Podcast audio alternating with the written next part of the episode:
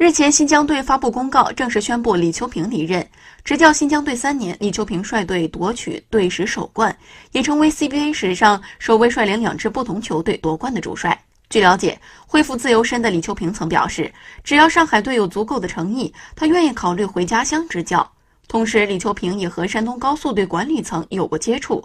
当然，除了上海队和山东队，北控队也同样有意李秋平。究竟如何选择，我们拭目以待。新疆男篮新任主帅已于近日揭晓，六十五岁的澳大利亚名帅戈尔成为了李秋平的继任者。布莱恩·戈尔是一位拥有美国与澳大利亚双重国籍的篮球教练。来到中国之前，曾在澳大利亚先后执教三支不同的球队，一共六次获得澳洲联赛的总冠军。戈尔于二零零九年来到中国，曾先后担任东莞队、现深圳队主教练，广东队和上海队助理教练。并曾出任中国男篮技术顾问、助理教练，以重视体能、对抗、防守著称。